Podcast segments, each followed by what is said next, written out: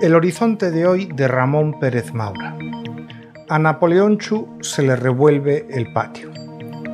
Con todo lo que está ocurriendo en España y Europa en esta hora, también es mala suerte que una embajadora de la máxima confianza del ministro Álvarez, más conocido como Napoleón Chu, haya acabado en los papeles. Álvarez tiene una crisis abierta con Marruecos donde el fracaso de la última reunión de alto nivel ha sido de las que marcan época, en el sentido literal de la expresión. En la guerra de Ucrania se nos sigue viendo el plumero a diario mientras intentamos hacernos pasar por entusiastas seguidores de Ucrania y continuamos saltándonos los embargos y comprando gas a Rusia. Gas que importamos por vía marítima. Y por mencionar solo un caso más, hemos asistido casi impávidos a la expulsión de 200 nicaragüenses a los que se ha violado los derechos humanos más básicos retirándoles la nacionalidad, y España solo se ha ofrecido a darles pasaporte y acogerlos cuando ya los había recibido Estados Unidos.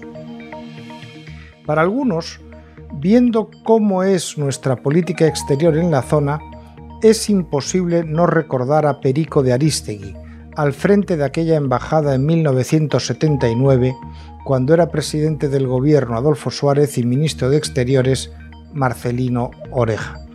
Y quiero recordar a Aristegui porque en ese momento en que España era un país que salía de la dictadura, que todavía éramos unos parias y que según la nueva ley de memoria democrática, Oreja y José Pedro Pérez Llorca deberían ser borrados del escalafón ministerial, España, insisto, jugaba tal papel en Nicaragua que en el traspaso de poderes entre Tachito Somoza y la Junta de Gobierno de Reconstrucción Nacional Sandinista, encabezada ya entonces por el actual dictador Daniel Ortega, se ofreció al embajador de España ser presidente del país durante unas horas para hacer el traspaso de poderes en lugar de que a Somoza lo sucediera por unas horas su vicepresidente, Francisco Urcullo, antes de huir a Guatemala.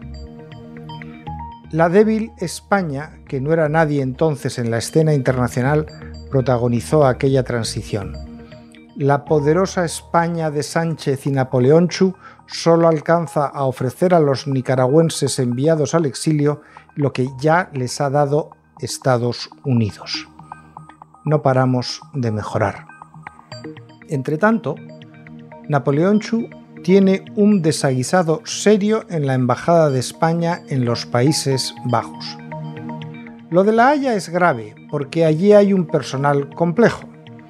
El segundo de la embajada es Jorge Ávila, a quien se atribuye un carácter difícil, y entre los miembros del personal no diplomático destaca Luis Tejero, cuyo historial de conflictos es relevante. Con este personal se ha tenido que enfrentar la embajadora nombrada por Napoleoncho, Consuelo Femenía Guardiola, diplomática de carrera, cuyo principal mérito para llegar a una embajada como la de la capital holandesa es poder estar cerca de su marido. Ya fue destinada a esa capital en 1999 como consejera de embajada por las mismas razones que ahora, para estar cerca de su consorte, que es astronauta, tiene un puesto de trabajo allí en la Agencia Espacial Europea, se llama Pedro Duque y fue ministro con Sánchez hasta julio de 2021. Así que en febrero de 2022, Femenía fue nombrada embajadora en La Haya sabiendo cuál era el personal que tenía allí. Pero Napoleón Chu no se fija en esos detalles. Napoleón Chu ha nombrado 15 embajadores de grado recientemente. Antiguamente había bastantes diplomáticos que llegaban a ser designados en algún destino como embajador, pero que no alcanzaban ese grado en el escalafón.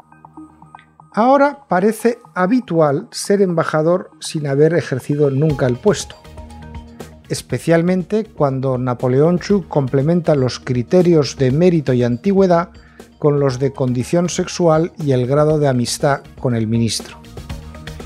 Y a mí me sorprende mucho que algunos de los recién nombrados tengan más mérito para ascender a embajador de grado que, por ejemplo, Alfonso Dastis, hoy embajador en Budapest, ayer embajador en Roma, anteayer ministro de Asuntos Exteriores, después de haber ocupado otras embajadas ante la Unión Europea y también Holanda.